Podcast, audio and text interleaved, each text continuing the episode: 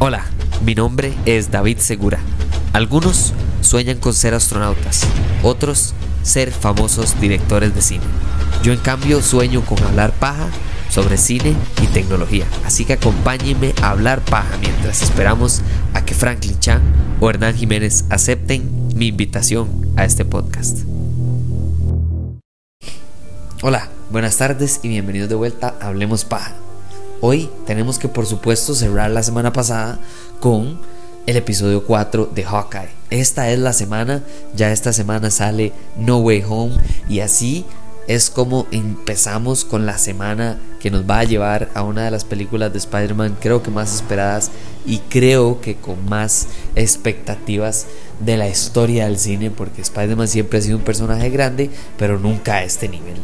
Entonces, muy dentro de la época, no solo por la temática y la época que está en la serie, pero porque Hawkeye, por supuesto que está ahorita construyendo sobre lo que tenemos en Marvel para continuar todo lo que viene después de Spider-Man sin camino a casa. El episodio 4 se llama Partners, am I right? Básicamente dice, somos compañeros. Y es como muy similar a esta primera escena con la que abre el episodio. No se puede llamar cena, pero digamos que eh, eh, tomando ahí cafecito básicamente o, o, preguntándole a Clint Barton qué está haciendo con Kate Bishop en el apartamento de la mamá de Kate Bishop, que por cierto, cada día más Vera Farmiga como la mamá de Kate Bishop me parece que es demasiado sospechosa. No solo porque sí, habló por teléfono con alguien y ahí está como, ¿verdad? Como sospechosa. No solo porque se está casando con eh, el espadachín, ¿verdad? O sea, básicamente no es solo que, que se está rodeando también de personas que la, misma, la misma trama nos hace creer en, sospechar en ellos, que es eh, Jack Duquesne ¿verdad? El famoso Tony Dalton.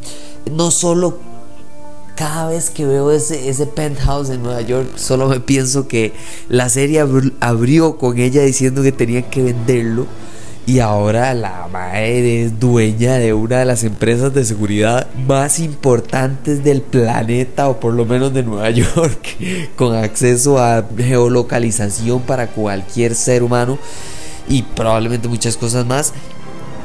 Uno no pasa de estar en la quiebra y viuda a estar en ese nivel de éxito y cantidad de riquezas y éxito sin haber hecho un par de enemigos y sin haber hecho un par de aliados tal vez un poquito oscuros o más bien digamos calvos altos y que el nombre rima con eh, Wilson Fisk. me gustó mucho, me gustó, creo que fue inesperado, tal vez un poco las expectativas que uno tenía, ¿verdad? Que tal vez eh, di ver a, Jack Duquesne pelear contra, contra Hawkeye, pero verdaderamente que no, o sea, vamos a ver, creo que esa escena viene y, era parte como de la trama de decir, ah, ustedes creían que iban a pelear, pues no, en este momento todavía no van a pelear, porque yo creo que Jack Duquesne no es el malo de la película, bueno, de la serie.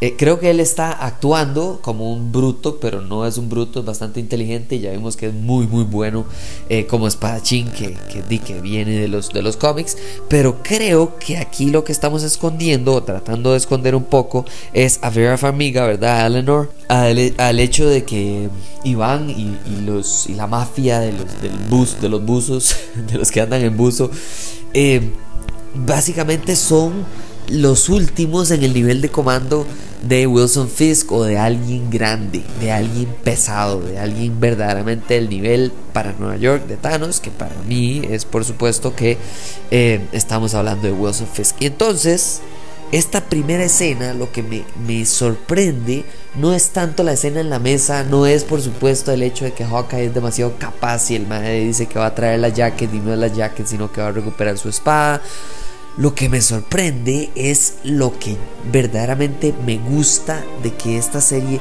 muy sin darle la importancia como de esta es la razón de existir de esta serie, también lo que nos enfoca o lo que nos recupera o lo que nos recuerda es, eh, perdón, disculpen, pero el hecho de que se muriera uno de los personajes más importantes del universo cinematográfico de Marvel, que se llama la Viuda Negra o Natasha Romanoff, no fue así porque así. Y alguien que tanto, tanto la amó y la tuvo en su vida y le guió y básicamente le salvó la vida, eh, como Clint Barton no va a seguir su día a día bien solo porque sí. Para recuperar a su familia, él tuvo que sacrificar a su mejor amiga. Y, y ese sacrificio vamos a ver, si usted le dice en el día de mañana, mire, es que usted puede recuperar a sus hijos, pero tiene que sacrificar a su mamá, y usted, su mamá se sacrifica sin que usted lo pida, usted cree que usted estaría feliz por recuperar a sus hijos, pero usted extrañaría a su mamá. Punto y no y sentiría hasta cierto punto culpa y no es su culpa. Y entonces esa decisión imposible él la tuvo que hacer vivir eh, y, existir básicamente con esto en su conciencia y eso es lo que me gusta que hay un peso más allá que nos está mostrando Clint Barton que por supuesto es este actorazazo. Eh, Jeremy Renner demostrándonos por qué es ganador del Oscar Salimos entonces ya de esta parte y entonces nos vamos a, la escena donde Jack Duquesne, ¿verdad? Es el chistecillo de mejor que se rían de mí a estar solo en, Navidad, no sé qué. Entonces, por supuesto que Kate Bishop tiene que ser Kate Bishop y se va para donde, para donde Hawkeye después de que la mamá le dijo que no lo hiciera, que él le dijo que no lo hiciera, que todo el mundo le está diciendo que no lo haga. Y me gusta, siento que es caracterización incluso de Kate Bishop el hecho de que ella sea terca, eh, eh, eh, inamovible, o sea, ella, ella tiene su convicción y ahí se queda y punto. Y eso es parte de la fortaleza de personaje que ella tiene, tanto así que en el episodio pasado, ¿verdad? Clint se lo dice, ocupo que número uno se salga del shock en el que estaba en ese momento cuando les trató de, de ahorcar Echo y también ocupo que esa, esa confianza que usted se tiene excesiva, dice él, eh, la utilice. Y creo que eso es el arma de ella. Y lo vemos en este episodio y lo vemos a través de la, de la serie. Pero bueno, entonces nos vamos y tenemos esta escena, wow, navideña, y qué bonito entre los dos. Y él extraña a los hijos y la familia, y la esposa y todo. Que por cierto, la esposa, lo más lindo de todo es Linda Cardellini, ¿verdad? En este, en este rol de Laura Barton, creo que cada día nos da un poquito más de peso, un poquito más de como que hay algo detrás de, de, de, esta, de este matrimonio tan exitoso y, que durante muchos años fue secreto por el hecho de que Eddie Shield le estaba ayudando a que fuera secreto, pero ahora que no existe ni Shield, ni lo que estaba detrás de Shield, que eran los malos, ¿verdad? Que era eh, Hydra. Eh, ahora vemos la verdad de probablemente Linda Cardellini o Laura Barton conoció a Hawkeye en alguna de las misiones. Probablemente estaba en Shield o estaba en alguna agencia secreta y de a lo muy James Bond se topó con este carajo y se enamoraron, tienen hijos y para poder tener hijos uno de los dos o los dos se tienen que salir eh, del servicio secreto básicamente en el que están. Entonces estamos sentados y, me encanta la parte, igual que en los cómics, donde Hawkeye por supuesto que está entrenando a Kate Bishop y le enseña y hablan de flechas y de flechas boomerang y de no sé qué. Y, llega el momento de que le está enseñando cosas, pero también después de sonreír y, sentirse calientito, ¿verdad? Y feliz porque ellos están, se están conectando, se están, ¿verdad? Entendiendo cada día mejor y, se están convirtiendo en mejores compañeros, amigos y casi que básicamente creo que Clint Barton lo que están dejando entender es que él es el mejor papá de todo Marvel. lo que me gusta, lo que rescato, lo que quiero ver en, más hacia el final de esta serie es no solo el hecho de que Hawkeye sí tiene un peso sobre sí que no le ha compartido muchas personas, si no es que a nadie. Yo creo que probablemente la esposa sí debe saber de esto porque tal vez, o tal vez incluso no se lo dice, ¿verdad? Por el hecho de que no siente, no quiere eh, echarle a la esposa en, cara que él se siente mal por recuperarlos a costa de, ¿verdad? De la viuda negra y, de Tony Stark, pero es personalmente para él de la viuda negra. Me gusta esta escena, me gusta que, que no solo sea de yo fui a Bormir, fui me dijeron que tenía que sacrificar algo y yo me iba a sacrificar y no me dejaron sacrificarme y por eso estoy aquí pagando ese sufrimiento, ese remordimiento, ese momento de pensar y qué hubiera pasado si yo me sacrifico en vez de Black Widow, etcétera, etcétera. Esa parte creo que es importante porque sí fue una escena importante en Endgame, pero no puede nada más quedarse ahí. ¿Verdad? Marvel es experto en agarrar Legos de otros, de otras películas, de otras series y juntarlos con Legos de esta película y que se haga una gran ciudad que normalmente la gente está feliz con su Lego individual. Entonces esa parte creo que para mí es importantísimo. Me gusta que al día siguiente, ¿verdad? Tienen sus roles en la investigación. Él confía ya más plenamente en ella y la deja ir por sí sola, ya habiendo visto que ella es capaz de defenderse bastante bien. Se va básicamente, la envía a con los con estos carajos que hacen eh, roleplay básicamente en, en vivo creo que estamos acercándonos mucho a este grupo de LARPers, ¿verdad? Este grupo de policías y bomberos y demás que, de, que juegan de, personajes ficticios durante su tiempo libre y, nos estamos acercando mucho a ellos. Yo creo que ahí alguien nos va a traicionar o alguien va a salir herido o se va a morir alguien o, no, no estamos metiéndolo sí porque sí. Incluso en los cómics, este, este carajo, el negro en la serie, pero que creo que en el cómic no es negro, que se llama Girls, también es muy importante, sufre. Eh, y, es parte, digamos, de, las decisiones de Hawkeye, de por qué, eh, ¿verdad? Salir del, entre comillas, retiro, O, la paz de estar eh, en su apartamento tranquilo y ir a ayudar a otras personas. Por otro lado, Clint se va y se topa básicamente, en verdad, con, con este carajo que se llama Kazi, que es una de las personas que está en, la, mafia, con, con Maya López, un eco. Y lo que me gusta de esta, de esta escena no es solo demostrar que Clint siempre está demasiado preparado, que él luchó contra Thanos y tuvo quién sabe cuántas misiones, pero justo como él dice, él era un arma, a él lo utilizaban como un arma. Y no estamos hablando de cuando Loki le lavó el cerebro y él no tenía control de sus pensamientos, sino de antes ahí para atrás.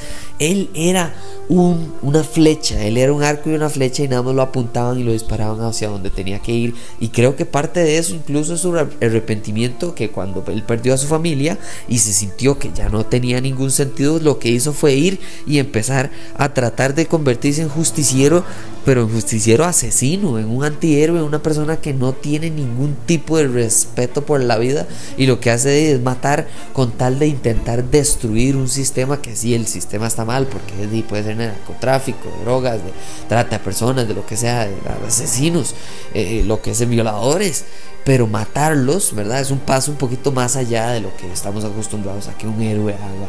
Y, y, eso es parte, creo que, de lo que estamos caracterizando aquí.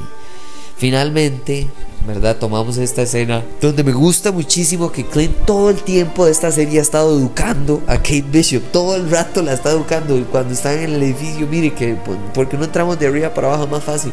No, porque hay que pensar más en la salida que en la entrada, hay que estar más atento a tal cosa que a tal otra. Siempre que estoy en la calle estoy viendo a ver diferentes amenazas que puede, o sea, la tiene pero aquí y me gusta que cada momento cuando es incluso de comedia como enseñarle lo de la moneda para encender el tele o ya verdaderamente serio como decirle mire es que usted no entiende pero esto se puso tan serio que hay una viuda negra siendo contratada para aparentemente tratar de matarme o matarla o, o encontrar este reloj o todavía no sabemos pero está involucrada y Elena Bolova que es la hermana de Natasha Romanoff, que es la viuda negra, ya las cosas ya no son nivel. Hay un par de mafiosos que no saben pelear que usted y yo podríamos fácilmente defendernos contra ellos. No, no, esto es una viuda negra, esto es alguien que se dedica, estudia, creció y la han hecho construida como un personaje que está hecho para asesinar, para nada más llegar a hacer lo que tiene que hacer e irse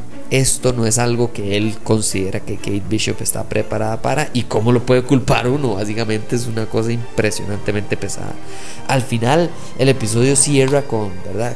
de demostrarnos que es Yelena Belova, con el hecho de que Florence Pugh es una actora sasa y, y, que las escenas de acción de nuevo no, no bajan de nivel, no han bajado de nivel. Creo que el máximo punto en, esta, en la serie ha sido, por supuesto, que la persecución en carro, y por todos los efectos especiales y las flechas especiales que habían y todo, pero en general, incluso cuando es una pelea fácil, eh, fácil, digo yo, de, que no tiene efectos especiales, igual nos está demostrando muchísima capacidad, muchísima facilidad para enseñarnos estas cosas. Y creo que eso es parte de lo que hace un buen episodio.